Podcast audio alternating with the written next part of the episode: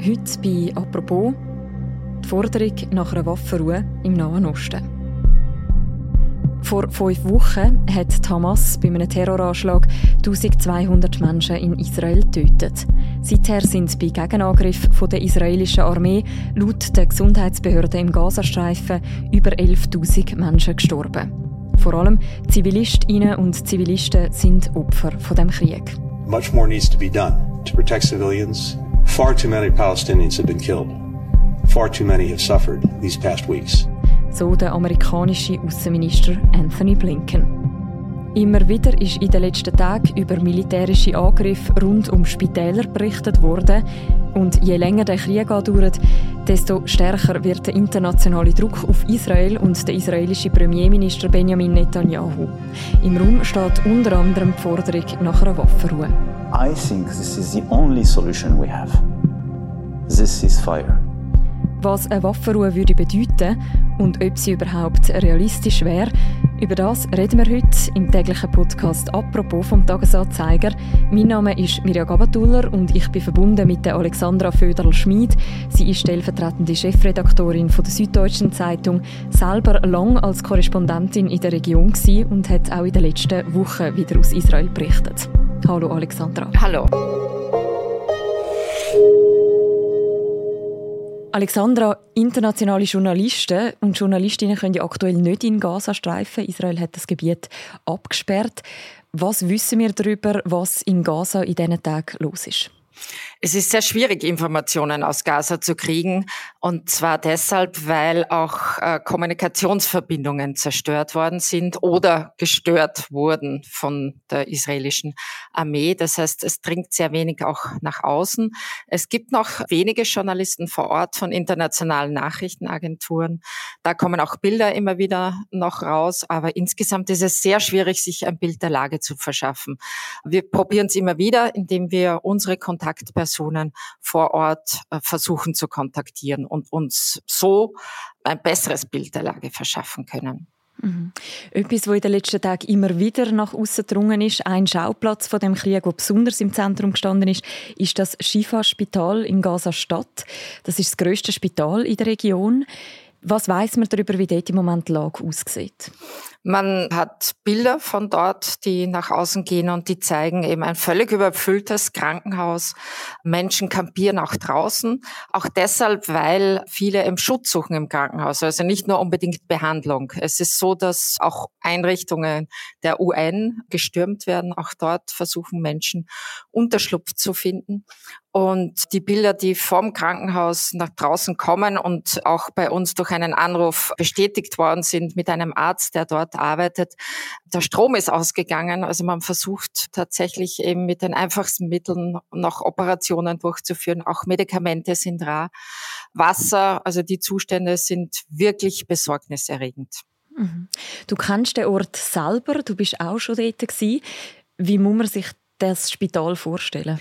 Das ist ein Gebäudekomplex. Das zentrale Gebäude ist von israelischen Architekten errichtet worden. Und es ist ein großes Gelände, wo mehrere Einrichtungen dort sind, ein sechsstöckiges Gebäude.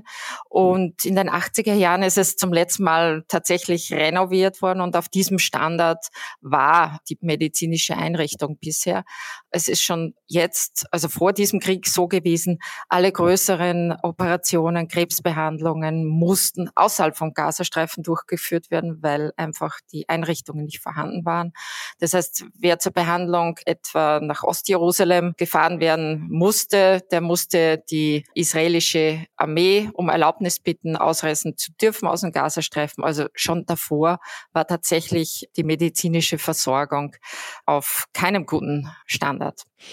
Jetzt ist die Gesundheitsversorgung auch in dem grössten Spital der Region gefährdet? Das sagt zum Beispiel auch die Weltgesundheitsorganisation, die WHO. Es gibt ja unterschiedliche Erzählungen darüber, was dort gerade passiert. Was sagt Hamas, was los ist und was sagt Israel? Die Hamas weist natürlich darauf hin, dass eben Krankenhäuser auch gefährdet sind, eben die Versorgungslage schlecht sei. Umgekehrt sagt die israelische Armee und legt dafür auch Dokumente vor, dass gerade unter diesem Schiffer-Krankenhaus, unter diesem Komplex, der rund fünf Hektar groß ist, die Zentrale der Hamas sich befindet. Auch entsprechende Aufnahmen wurden da in den vergangenen Tagen gezeigt. Auch aus anderen Krankenhäusern wurden jetzt Bilder vorgelegt, die das nahelegen sollen, äh, die bereits erobert worden sind. Von daher steht eben Aussage gegen Aussage. Feststeht, die Hamas ist tatsächlich im Untergrund in diesem Tunnelsystem. Wo genau sich die Kommandozentrale befindet, kann man nur mutmaßen. Wie gesagt, die israelische Armee ist sehr überzeugt davon, dass die Zentrale unter diesem Al-Shifa-Krankenhaus liegt. Als Folge von dem hat Israel jetzt auch beschlossen, in das Spital vorzudringen. Die Truppen sind dort angekommen. Was ist genau passiert? Es ist so, dass das israelische Militär vorgedrungen ist und äh, Soldaten eingedrungen sind in einen Teil des Krankenhauses. Da gibt es auch Aufnahmen, die das belegen. Und äh, man sagt, man hat dort auch Dinge vorgefunden, die tatsächlich nahelegen, dass das eine Hamas-Zentrale sei. Alles Behauptungen der israelischen Armee lässt sich jetzt nicht überprüfen. Und die Armee behauptet auch, dass man eben äh, Brutkisten mitgebracht hat, um eben die Neugeborenen und die Säuglinge versorgen zu können. Also nicht nur, dass man eben militärisch vorgeht, sondern dass man auch versucht, eben da konkrete Hilfe für Patienten vor Ort zu leisten. Es ist ja nicht das erste Mal, dass es Angriff gibt von Israel oder militärische Operationen rund um Gesundheitseinrichtungen. Da gibt es eben auch die internationale Kritik dran. Wir haben es gesagt. Ist die Kritik zu Recht? Es ist schwierig, weil tatsächlich die Hamas-Einrichtungen medizinischer Art, aber auch Schulen Kindergärten zu benutzen scheint für ihre Zwecke. Und hier findet einfach eine Vermischung statt. Und natürlich ist es nicht in Ordnung, wenn ein Krankenhaus angegriffen wird, aber genauso ist es nicht in Ordnung, wenn die Hamas diese Einrichtungen als Schutzschilde benutzt. Und das ist ein Zwiespalt, der sehr schwer aufzulösen ist.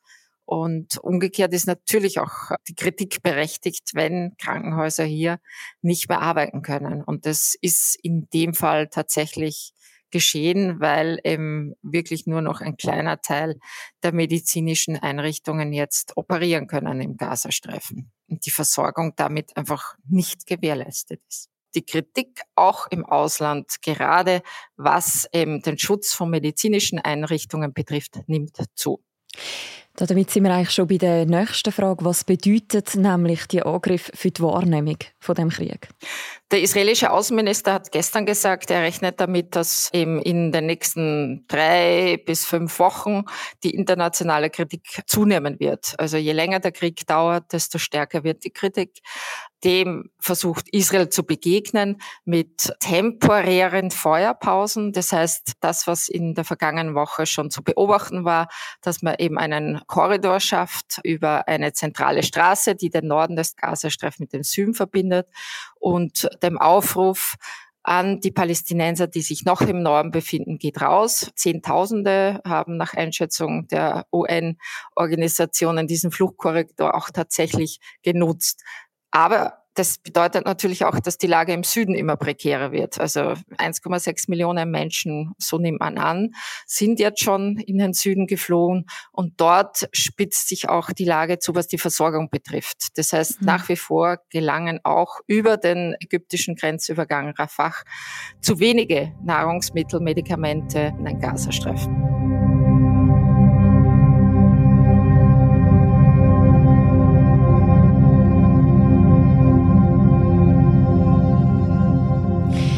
Alexandra, wenn wir fünf Wochen zurückschauen, damals sind die Bilder von diesen Massaker an Jüdinnen und Juden, an der israelischen Zivilbevölkerung um die Welt gegangen.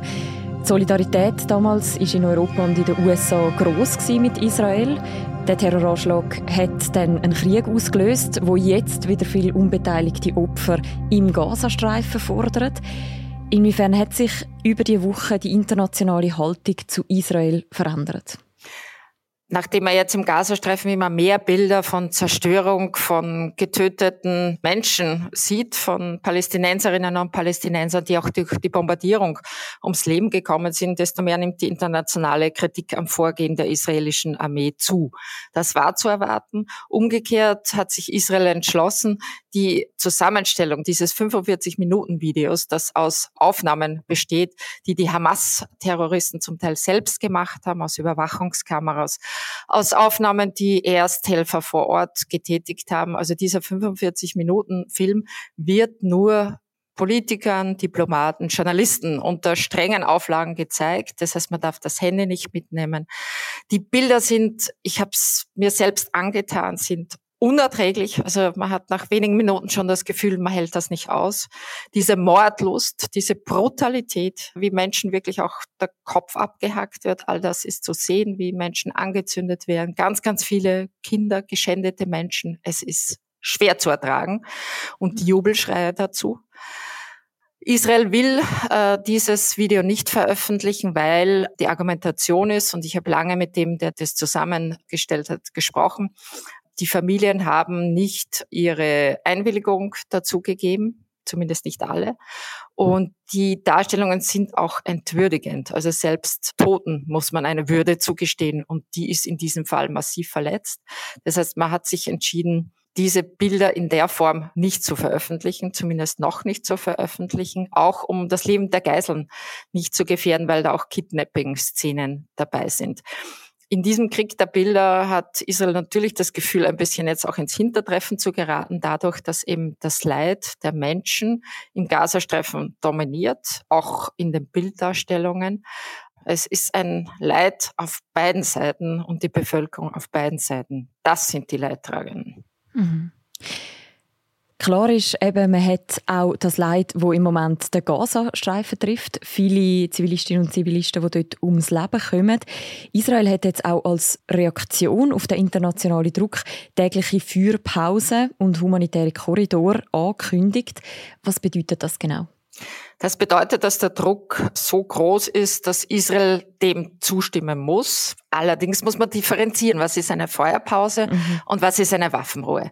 Also Feuerpause ist, dass man einfach für eine bestimmte Zeit und vor allem auch in einem bestimmten Gebiet Menschen eine Ausreise ermöglicht, ohne dass sie beschossen werden.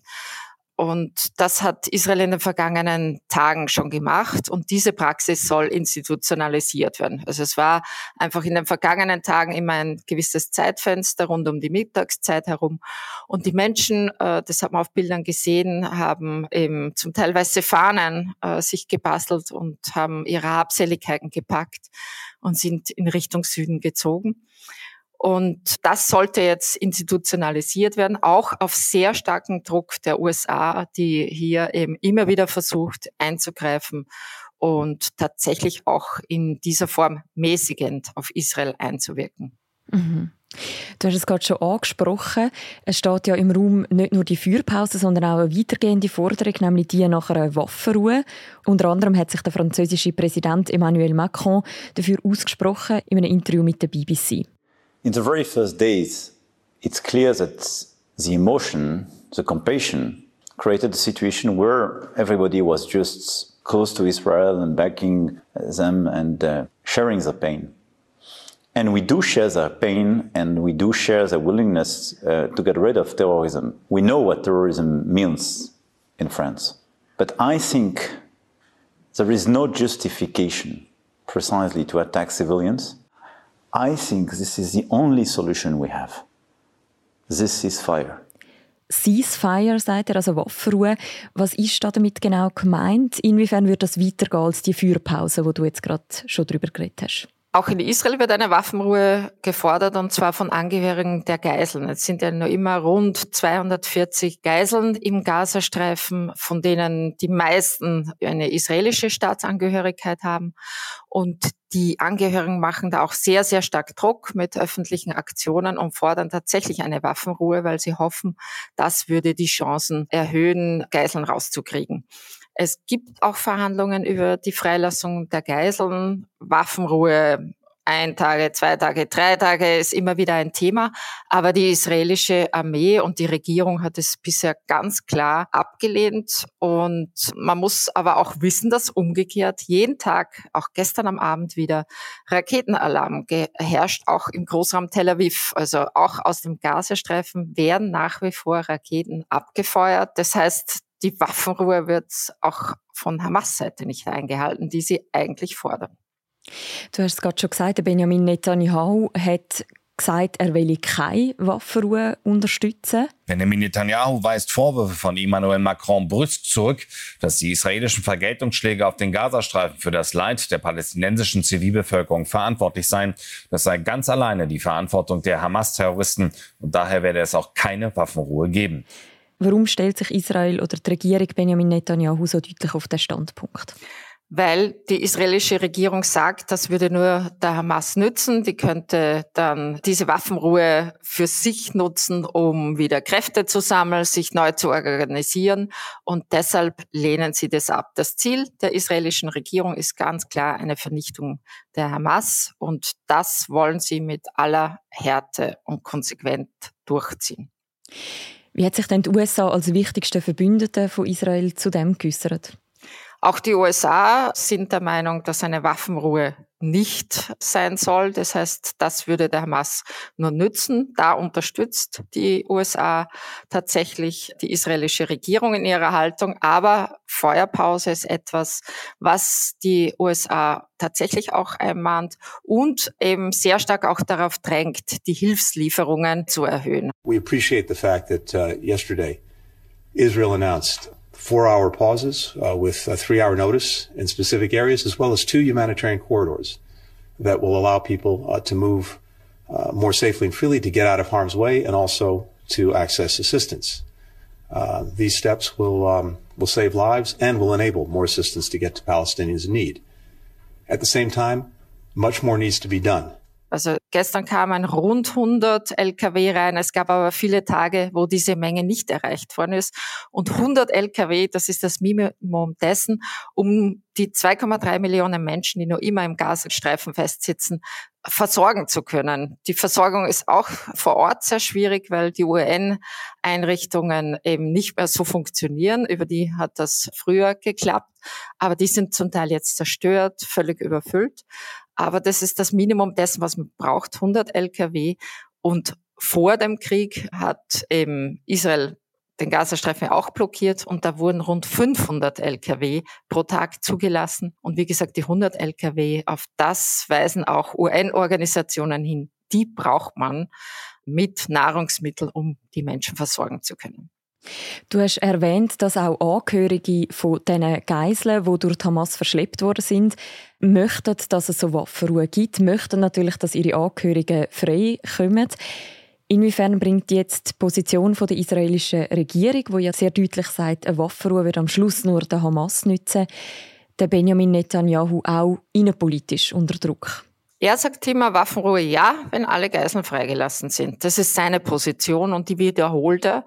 Er ist ohnehin innenpolitisch unter Druck, weil natürlich der Großteil der Israelis ihm die Schuld geben, auch wenn er keine Schuld bisher eingestanden hat. Aber Umfragen zeigen ganz klar, dass die Mehrheit, und zwar die überwiegende Mehrheit, über 70 Prozent der Israelis, also er hat zumindest eine große Mitverantwortung. Und die besteht auch deshalb, weil er in einer rechtsextremen Regierung agiert, sprich in der Regierung sind extreme Kräfte vertreten und das führt auch dazu, dass eben die Siedler zum Beispiel im Westjordanland massiv unterstützt werden.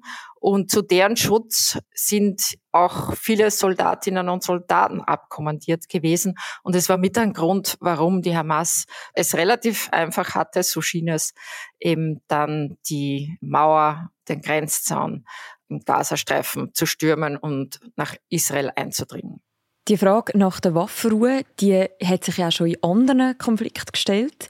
Gibt es historische Vorbilder, wo man mit einer Waffenruhe in einem Krieg versucht hat, die Situation für Zivilisten und Zivilistinnen zu verbessern? Es gibt sogar einen Zustand der permanenten Waffenruhe, den Israel mit dem Libanon hatte. Also jetzt gibt's ja in den vergangenen Wochen seit Kriegsbeginn dort eine eigentlich weitere Front. Und die Frage ist, wie stark greift die Hisbollah auch von dort ein mit Raketenbeschuss im Norden.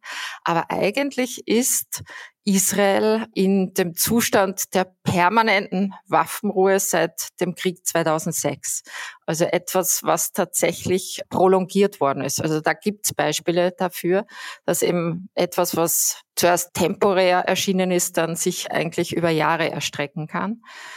Und Israel will eben der Hamas diesen Zustand nicht zugestehen, auch deshalb, weil nach dem letzten großen Gaza-Krieg 2014 äh, die Hamas es offensichtlich geschafft hat, sich zu erholen, militärische Stärke wieder zurückzugewinnen und mit einer bisher nie gekannten Brutalität dann zuzuschlagen.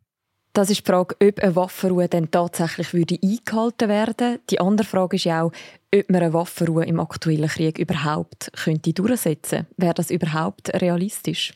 Die Frage ist, ob sie beide Seiten einhalten, weil wie gesagt, auch die Hamas im Moment noch immer in der Lage ist, Raketen auf Israel abzufeuern. Also seit mehr als fünf Wochen hält auch die Hamas diese militärische Auseinandersetzung auf diese Art und Weise aufrecht.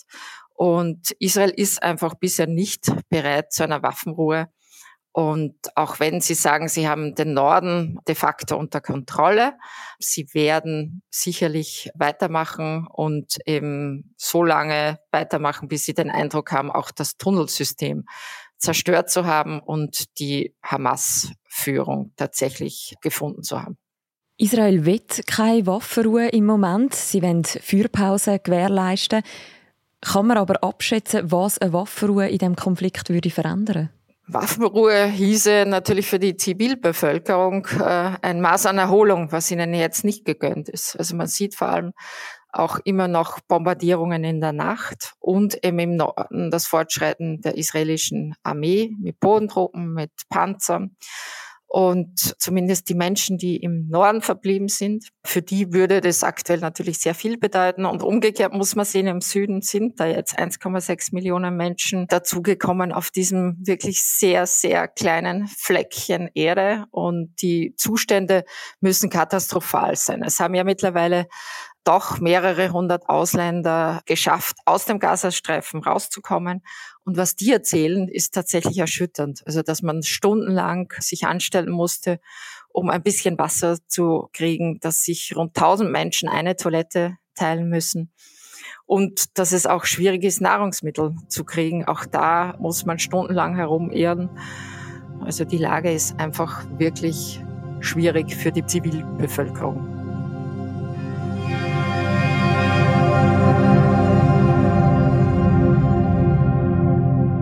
Alexandra, du hast es erwähnt. Das erklärte Ziel von Israel ist es, dass Hamas im Gazastreifen kann vernichtet werden kann, dass sie nicht wieder kann angreifen kann.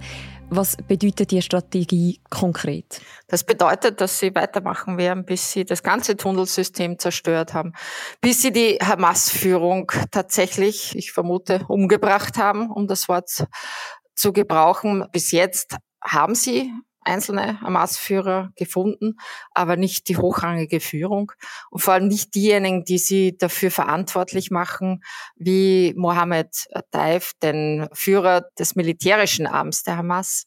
Von daher ja, wird dieser Krieg möglicherweise noch sehr lange andauern. Mhm.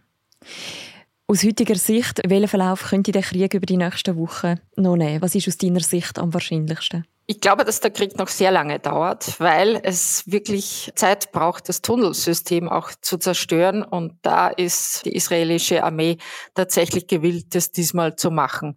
Es gibt Schätzungen, dass das System in Summe rund 400 äh, Kilometer sein soll. Also da ist aus Sicht der israelischen Armee einiges zu tun. Das wird Zeit brauchen. Umgekehrt ist auch eine gewisse Kriegsmüdigkeit in Teilen der israelischen Öffentlichkeit auch schon zu merken. Jeden Tag werden die Namen der Soldatinnen und Soldaten veröffentlicht, die gefallen sind.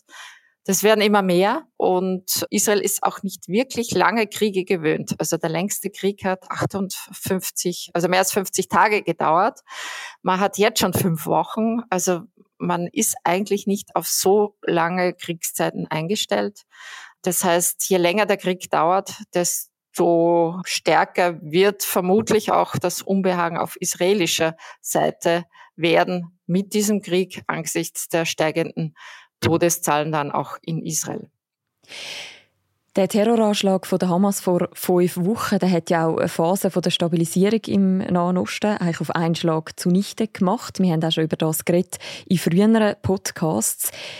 Gibt es denn im Moment noch längerfristige Ideen für die Region, wo aktuell noch verhandelt werden? Die USA sind sehr stark bemüht, die Zwei-Staaten-Lösung voranzutreiben, also mit ganz klaren Ziel artikuliert. Wir wollen das jetzt. Es gibt Versuche von Anthony Blinken, der ja vorhin auch zu hören war, das hinzukriegen. Er ist auch in den arabischen Staaten unterwegs, auch um die Phase nach dem Krieg abzusichern, weil Israels Premier mittlerweile auch auf Druck der USA gesagt hat, wir wollen den Gazastreifen nicht wieder besetzen. Aber die Frage ist, was passiert danach? Mhm. Und eine arabische Friedenstruppe ist tatsächlich eine Möglichkeit, das versucht Blinken zu organisieren und dann auch eine Zwei-Staaten-Lösung in der Form, dass das Westjordanland und der Gazastreifen unter palästinensische Führung kommen, nach einer gewissen Übergangszeit. Und die Frage ist aber auch, wer auf palästinensischer Seite das dann übernimmt. Aus Sicht der USA sollte das die Autonomiebehörde sein, die es schon gibt unter Präsident Abbas. Aber alle sind sich einig, das ist eine korrupte Institution. Abbas ist 87 Jahre alt hat keine Nachfolge bestimmt. Also da gehört eigentlich auch dringend eine Reform hin und ja, auch eine neue Führung. Also die Frage ist tatsächlich, wie kann es da weitergehen mit Hilfe der arabischen Staaten, aber auch eben einer multinationalen Friedenstruppe, die da zumindest für Übergangszeit eingesetzt werden müsste. Danke vielmals, Alexandra, für die Einordnungen. Gerne. Vielen Dank fürs Gespräch. Wer die aktuelle Berichterstattung noch möchte, auch lesen über den Krieg im Nahen Osten, man findet bei uns auf der Webseite und in der App zahlreiche Beiträge, Kommentare und Newsmeldungen. Wir verlinken ein paar aktuelle noch im Beschreibung zu deren Episode. Und das war die heutige Folge vom Podcast «Apropos», vom täglichen Podcast vom Tagesanzeiger und der Redaktion Tamedia. Die nächste Folge von uns, die hören ihr morgen wieder. Bis dann, macht's gut. Ciao miteinander.